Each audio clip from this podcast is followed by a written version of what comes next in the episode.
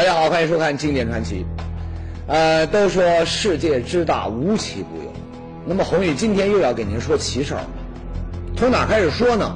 咱们就从1980年英国威尔特郡发生的一桩怪事儿说起。那天一大早啊，威尔特郡的一位农场主呢去麦田干活，不料呢刚走进地里，他就被眼前的一幕给惊呆了。怎么呢？头天还直挺挺的麦啊，居然莫名其妙的倒了一大片，这是怎么回事啊？当时的农场主呢还挺纳闷，难道是自己得罪了什么人？还有人在故意在整他？可是他再一看，不对，为什么呢？您瞧这麦子，别的地方都没有，啊，就中间倒的这一片，居然规则的很，是一个标准的大圆圈。这个圈有多大呢？乖乖，直径达到六十米，快赶上大半个足球场。哎，说到这儿呢，估计有朋友听出道道了。宏宇啊，你你说的这个是不是著名的麦田怪圈啊？啊，没错，英国的麦田怪圈。据说呢，其实早在三百多年前就出现了，不过呢，有影像资料的却正是从一九八零年这件事开始的。而且更奇怪的是，打那儿以后啊，麦田怪圈层出不穷。您瞧，有的怪圈图形啊挺简单，就那么一个或几个圈而有的呢图案呢却相当复杂啊，简直就像是有人故意绘制的精美画。哎，您说这到底是怎么回事因为这个麦田怪圈啊，总是一夜之间神奇出现，那有人就猜了，八成这是某些人在恶作剧、故弄玄虚。不过呢，也有人怀疑，我猜猜。这些怪圈很可能是外星人留下的某种暗号，哎，说什么的都有。可是呢，谁也拿不出让人信服的证据，所以英国麦田怪圈就成了世界之谜。好了，麦田怪圈赚足了人们的眼球，那我们就不多说它了。那接下来说什么呢？宏宇要带您去一个比麦田怪圈更神奇、更诡异的地方，哪儿呢？往下看。您现在看到的这个地方呢，是云南罗平县的一个山谷。哎，这个山谷呢，可非同一般。怎么呢？每年三四月份的时候，总会有大批的摄影爱好者呼呼的从四面八方，甚至是不远千里赶来这里。来这里干嘛呢？哈，摄影爱好者嘛，那当然是拍照。您瞧这个山谷两边，拍摄角度你稍微好点的地方，这长枪短炮那是应有尽有啊。这阵势。足以说明这个地方很有吸引力。那么，究竟是什么吸引了这么多的摄影爱好者呢？这里的宏宇呢，先卖个关子，您先自个儿看。怎么样？看到了什么没有？哈，估计有人要不屑了。切，我说拍什么呢？不就是油菜花吗？哎，确实。近些年，只要一说云南罗平，很多人都知道，有一个原因就是这里的油菜花很多，面积呢达到八十万亩，相当于一百多万个标准篮球场。哎呀，漫山遍野，是相当壮观的。好了，说到这儿呢，有人啊又要说话，切，就你说的这个也没什么稀奇啊，啊，看油菜花的地方其实呢现在很多呀。像江西婺源三四月份那儿呢，大片的油菜花就很美。哎，确实，其实呢，准确的说啊，不光是婺源，全国这样的美景并不在少。可问题是，为什么这么多人却偏要不远千里的赶来罗平呢？啊，王宇告诉你，这里面呢有玄机。什么玄机呢？您先听听游客是怎么说的。啊，他这个一圈一圈。那边像那个大脚印，像螺丝一样的，哎，他这不讲螺丝旋转的，一圈圈大脚印儿，像像螺丝一样的，这什么意思？哎，光听这话，你肯定不明白他们说什么。这个呀，那就得看现场。不过呢，宏宇提醒您，您可要看仔细喽。看到没？这里的油菜花田就像被使过魔法。一样，居然布满了无数个圆圈这些圆圈呢，又像是花海里的一个个漩涡，哎，从中心向四周发散，别有韵味吧？当然，看到这样的美景，相信更多的人会感到奇怪。人家的油菜花那是一片片的长，可为什么罗平这里的油菜花却能够长出无数个怪圈呢？哈，这下你应该明白红玉前面为什么要说麦田怪圈了吧？怪圈不光国外有，咱们这儿也有，而且呢还更神奇。那为什么这么说呢？很明显，麦田怪圈那是靠外力形成的，可罗平这种花海怪圈却像是自己长出来的。那么，为什么罗平的油菜花会与众不同，出现这种奇怪的景观呢？这里啊，那估计有人要笑，笑什么呢？咱们还得现在说一下麦田怪圈。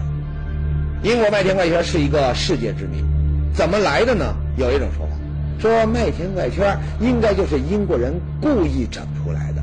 说好听点，这就是一种创意，目的呢，那就是特色炒作，吸引游客，以此赚钱。哎，你还真别说，当今世界靠创意赚钱的英国人，那确实算一个。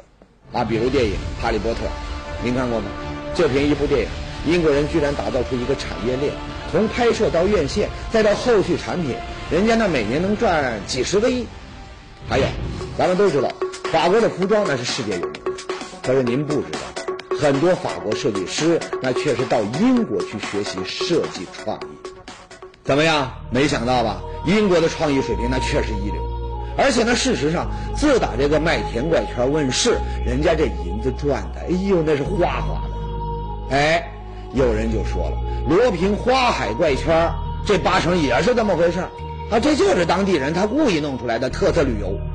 哈哈，这话呢听着像是有道理，那么，真是这么回事这个呀，咱们请这位云南师范大学地理专家王教授，请他来鉴定一下。来到这个布满花海怪圈的山谷，王教授首先用激光测距仪对其中一个规模中等的圆圈进行了测量。这特别多，一百六十五米，直径一百六十五米。我的乖乖，这可比一九八零年英国的那个麦田怪圈大多了。更何况，这还只是一个中等的怪圈，而您再看整个山谷，那规模更大的圈那还有很多呀。哎呀！如果这些怪圈真是当地人故意整出来的，那确实够创意。当然，这个宏宇说了不算，得听专家的。那么专家怎么判断的呢？一番测绘观察之后，王教授下结论，他说啊，这些怪圈不可能是当地人故意制造出来的，不可能是人为制造。他凭什么得出这样的结论呢？哎，专家可不是凭空结论，原因呢有几个。首先。从观察来看，这些巨大的圆圈分布的很均匀，像是经过了精密的测绘设计。但是山洼洼里的这个当地农民有这样的测绘条件吗？他不可能有。其次，按照圆圈的方式种植这个油菜花，产量呢会减少很多。而您可能不知道，这个油菜花是当地农民的主要收入之一。那您说，就为了弄出怪圈却少了钱，这在情理上说得通吗？说不通。还有罗平县八十万亩油菜花，只有这个山谷它出现神秘的怪圈。如果一定要说这是人为的话，那凭什么弄了这里，他不弄别的地方呢？不都是为了吸引游客吗？哎，这一点他也说不通。所以汪教授判断，这些神秘怪圈肯定不是人为的。那么，不是人造的，还有什么可能会导致怪圈的出现？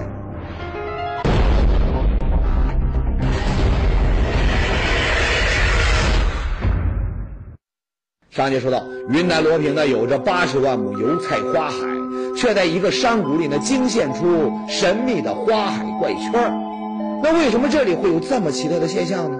是人为的吗？专家呢对这种说法呢予以了否定。那还有什么可能会导致这种奇观出现呢？这时啊，有人提出了大胆的猜想，说这个呀，搞不好可能真跟外星人有关系。他常看咱们节目的朋友呢，可能知道地球上有很多奇怪现象，以现代科学技术还不能完全破解其中的谜团。于是呢，人们总会联想到外星文明。比如一九三八年的一件事儿，那年呢，有一支探险队来到青藏高原的巴颜喀拉山，那么在一个山洞里呢，探险队居然发现了一些奇观，什么呢？诡异无比的壁画。瞧这些画，你乍看呢有点像人，啊，有眼睛有手有脚，可要仔细瞧，嘿，他又不像咱地球人。还有更奇怪，他有些画是这么画的，他画了一个太阳系，啊，或者说有人认为他是太阳系，那么还画了一些其他的星系。哎，您说这事全吗？你要知道那个年代可不像现在，你稍微读点书的人都知道太阳系它有几颗行星。不夸张地说，以当时的天文水平，太阳系它到底是怎么回事，专家也不一定能够准确地画出来。可是呢，偏偏就在青藏高原一个没有人烟的山洞墙壁上，居然画了这么一张图。谁画的呢？哈，如果一定要给个说法，那有人就说了，那只有一种可能，外星人留下的。好，这是远的。那么咱们呢，再说一个近的。而且呢，这事儿啊，就发生在咱们中国青海德令哈地区呢，有一个牧场。就在两年前呢，突然呢，就一夜之间，牧场地上呢，居然出现了一个巨大的圆形图案。哎呀，那图案大的惊人呐！直径有多大呢？两千米，比英国的麦田怪圈那可是大得多得多呀！而且呢，边线清晰，对称工整。您说这是人为的吗？谁有这本事啊？能够在一夜之间做出这么大一个标准的图案呢？那有人猜测，说这个图案呢，很有可能是外星人开着巨型飞碟降落地面时他留下来的压痕，否则呀，你没法解释啊。哎，也正是因为这些现象的启发，有人就怀疑，保不准也有什么飞碟之类曾经降落在罗平这个上面。把这个地面呢压出了很多标准的圆坑，哎，后人呢再种上油菜，那不就形成花海怪圈了吗？分析呢听着也挺有道理，不过扯了半天，问题还在原点，为什么呢？就青海出现的巨大图案，还有众多的麦田怪圈，那都有外星人制造的说法，但是这也仅仅只是。猜测到底靠不靠谱？他没法验证，因为到现在为止，到底有没有外星人存在，这依然还是个谜。哎，咱们总不能用一个谜去解释另一个谜吧？这可不行。那么，罗平的花海怪圈到底是怎么来的呢？猜是猜不出来。专家决定去当地民间那打听，看看能不能找到线索。可是，您猜怎么？一走访，却听到了一个更加离奇的传说。说什么呢？当地人说，这些圈其实很早很早就有了。这是什么圈呢？这其实是啊，龙的脚印儿。哇，龙的脚印儿，这又是怎么回事呢？原来啊，罗平民间一直传说，当地藏着一条飞龙，藏在哪呢？喏。就在您现在看到的这片山林里，哎，一直以来呢，在当地人眼中，这片山林简直就是圣地，飞龙藏身其中，庇佑罗平风调雨顺，人民世代安康。哈哈，咱们常说中国人是龙的子孙，那这龙的传说真是哪都有啊。可问题是，您见过龙吗？没有啊，龙那只是神话传说，是咱们祖先想象出来的。那相信这是谁都知道的事儿，可是您不会想到，看到专家不信，当地人呢却有点急眼了。咱们这真有龙，不信的我就带您去看看。哟，还真有龙，在哪儿呢？哎，专家呢跟着村民呢就往这山林那走。几十分钟之后，很快就来到了传说中龙藏身的地方。现在直接你看直接地方了，是吧？哦，那真是，这还是。非常形式的弄，弄那个鳞甲哟。顺着村民的指引，王教授就发现了山沟里面一大堆岩石当中呢，真有一大片银光色的东西，大的呢十几厘米，小的呢也有几厘米。从形状上看呢，还真跟传说中的龙鳞呐有点相似。哟，真有龙鳞？难道这龙真的存在？哎，所谓龙鳞的发现呢，顿时让现场充满了神秘气氛。那么，这些荧光色的东西真是龙鳞吗？如果真是龙鳞，那个怪圈那是龙小叶的说法，那就有点靠谱了呀。但是，谁也没有想到，就在现场经过观察研究之后，专家很快揭开了所谓龙鳞的真实身份。这些荧光色的所谓龙鳞，到底是什么呢？很像那个花岗岩的那个球状风化的东西。哈哈，所谓龙鳞，居然是风化之后的花岗岩。专家介绍，花岗岩是地下岩浆喷发冷却之后形成的。那么，这里的花岗岩为什么会出现与众不同的情况呢？专家认为，很可能是这些岩石当中所含的矿物质的成分不同，风化之后，它就出现了荧光色的龙鳞样。哎，当地的先人可能不明白这些原因，那么出于对自然力量的崇拜，希望得到神龙的庇佑，看到这些呢像是龙鳞的东西，他自然就相信这里有飞龙了。说白了，所谓飞龙，其实呢还是人们的想象。那接下来就不用说了，花海怪圈是龙小月的说法，肯定不能成立。可是，您猜怎么着？面对专家的解释，村民依然不信。为什么呢？因为当地还有一个说法，说飞龙每留下一个脚印儿，这个脚印儿里面就必定有一条小龙，而且呢，这小龙呢，至今还存在。哟，还有小龙，这话听着可越来越不靠谱。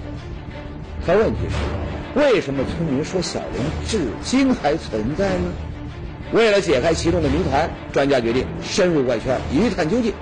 哎，经过一路小心翼翼的前行，他们终于来到了一个最大的一副圆圈的中心点。那么，村民所说的小龙在哪呢？没有啊！您猜怎么着？就在大家倍感困惑之时，村民指了指中间的大石堆儿，说。就在下面，哟，石堆下面居然藏着小龙，这是真的吗？说话间呢，王教授和村民一起拨开了大石头。当这石头一拨开，哎呀，当时呢，现场所有的人都大吃一惊。怎么呢？石头底下果然露出了一个黑黝黝的洞口。哎呦，我的天哪！难道村民所说的小龙真住在这洞里？你下去过吗？不有下去过，是不敢下的，原来也不敢下，深得很。村民说呀，不敢下去，就是因为里面住着小龙。那么，村民的这种说法可信吗？专家再一调查，不得了，结果呢还真由不得你不信。怎么呢？因为专家发现，这个神秘上古的怪圈里呢，还有一个奇特的现象，就是每个圆圈的中心点都有一个差不多两米宽的洞口。洞穴深不见底，为了防止人畜失足它掉下去，哎，就用这石块呢给堆上。那么这些神秘的洞口到底通往哪里呢？难道真像村民所说，每一个圆圈里面都有一条小龙吗？这些小龙长什么样子呢？它和怪圈的形成会有关联吗？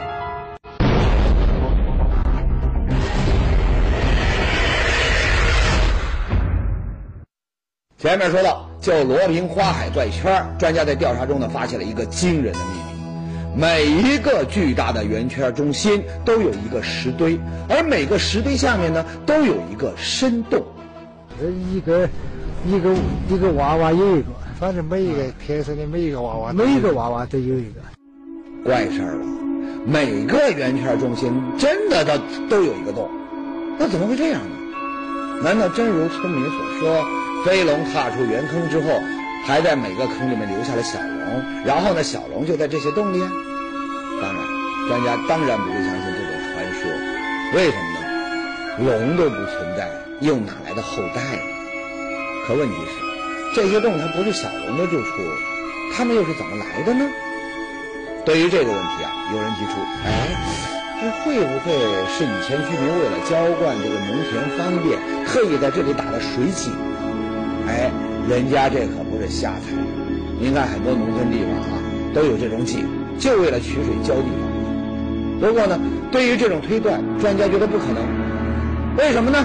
因为罗平这个地方很特别，这里呢一年四季降雨丰沛，而且呢河流还有很多，村民浇地呢根本就没必要在田里面打井。个别特殊的地方，你即使确有需要，也就一两口井还够了。根本就没有必要在每个圆圈里面都打上一口水井。更何况村民相传洞穴里面住着所谓的小龙，这至少说明这些洞啊它不是水井。那么这些洞穴到底是个什么情况？里面到底藏着什么秘密呢？哎，俗话说呀，不入虎穴焉得虎子。为了破解这一系列的谜团，专家决定深入洞穴一探究竟。那么这次洞穴探秘能够顺利进行吗？专家又将如何破解这一系列的怪圈谜团呢？接着往下说。起先呢，专家发现这些洞穴还真不好下。为什么呢？洞穴呢大多垂直向下，里面到底什么样的情况谁都不知道。那贸然下去很危险，万一里面真有村民所说的小龙或者类似小龙的神秘怪物，那可要命啊！怎么办呢？哎，好不容易啊，专家终于找到了一个斜坡下去的洞口。一行人在村民的带领下进洞。那么，洞里面到底是个什么样的情况？您猜怎么？这一下去，所有人都惊奇地发现，这洞里面啊，还真是别有洞天。哦哟，这个一进来就是个大厅。哇，这个挺更大了。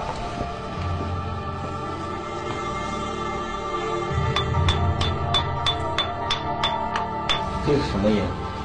石灰岩，非常纯的石灰岩。哎，只见这个大厅里各种石钟、石鼓、石锁、石铺，哇，造型奇特，千姿百态，非常壮观。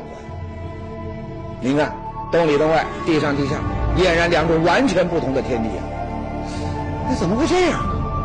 这个呀，专家当然明白。呃，那些常旅游的这个朋友呢，也肯定见怪不怪。这种洞穴呢，它就是典型的溶洞。哟，真是没想到，小小的洞口下面居然藏着这么大的一个奇怪的地下景观。再说，考察人员，考察队小心翼翼地往里面走，而就在这时呢，突然有人惊叫了一声：“怎么呢？”原来啊，溶洞的地面上突然就出现了一个落差将近两米的垂直的陡坑。哎呀，这谁要不小心掉下去，那问题可就严重了。但是，也就是这个陡坑引起了汪教授的注意。怎么呢？这样的溶洞在地质学上被称为落水洞，啊，就是在流水的这个冲刷之下，石灰岩崩塌，它就会形成这种垂直向下的地下溶洞。好，一行人呢再往里走。说实话，这时呢，所有人的心里面都有一点忐忑不安。为什么呢？第一，谁也不知道这个幽深狭窄的洞穴会通向哪里。第二，村民们一直传说洞穴里面住着小龙，小龙当然是不存在的。那会不会其实是一种什么怪物呢？哎，心理学家呢早有研究，说人们之所以怕黑，对黑暗存在恐惧，其实呢是对未知的恐惧，因为谁也不知道黑暗之中到底会有什么东西冲出来。就这样，大家是战战兢兢的又往前走了大概十多米。这时，一个很小的洞口出现在了大家面前，怎么办？几个人都尝试着想钻进山洞，但是呢都没有成功。当时呢，王教授就说了：“我来试试。”谁也没想到，他这一试，天哪！他看到了惊人的一幕。蛇皮呀、多大的蛇皮啊？这个估计要有五米左右。我的天哪，五米多长的蛇，这不是真的吗？咱们来看看当时拍到的画面。当时呢，由于洞口太小，负责摄像的人呢，只能把随身的微型摄像机，它绑在竹竿上，慢慢的伸向洞里。哎，看到没？在微弱的灯光下，果然有两条长长的黑影趴在地上一动不动。这是什么蛇呢？这么长这么大？专家判断应该是蟒蛇，而且呢，王教授还怀疑村民所说的小龙很有可能就是蟒蛇。好，事情到这儿呢，小龙的谜团那算是有了答案。那王教授他们这次洞穴探秘有没有找到花海怪圈形成的原因呢？咱们呢，先来听听调查人员到底还有哪些发现。这个网上好像有一个洞，这个就是连接这个我们这个溶洞和地表的一个通道。那么从这这个规模来看呢，会有大大股的水流从沿着这一个孔隙往下流，进入到溶洞里边。哎，调查人员发现，几乎所有怪圈中间的洞口都跟这个神秘的地下溶洞相通，有的呢还有水往下流。那么，为什么会出现这种情况呢？以它这个地方发育的特殊的地貌有关。油菜花就是这个特殊地貌上所展现的一件这个很华丽的外衣。王教授说呀，这种特殊地貌，它就是喀斯特圆溶漏斗。这个词儿呢有点专业啊。简单说，它就是在石灰岩地区出现的一种口大底小的圆形碗碟状洼地。您可别小看它，它的深处呢有的能够达到上百米，而每一个漏斗的底部呢，经常会有通道，它通往地下，是地表水沿着岩石裂隙，它不断的溶解地面形成的一种地貌现象。这个漏斗就像我们沙漏一样，如果里面它灌满水。那么下边有一个通道的时候，这个时候就会形成这个漩涡，水流就形成漩涡。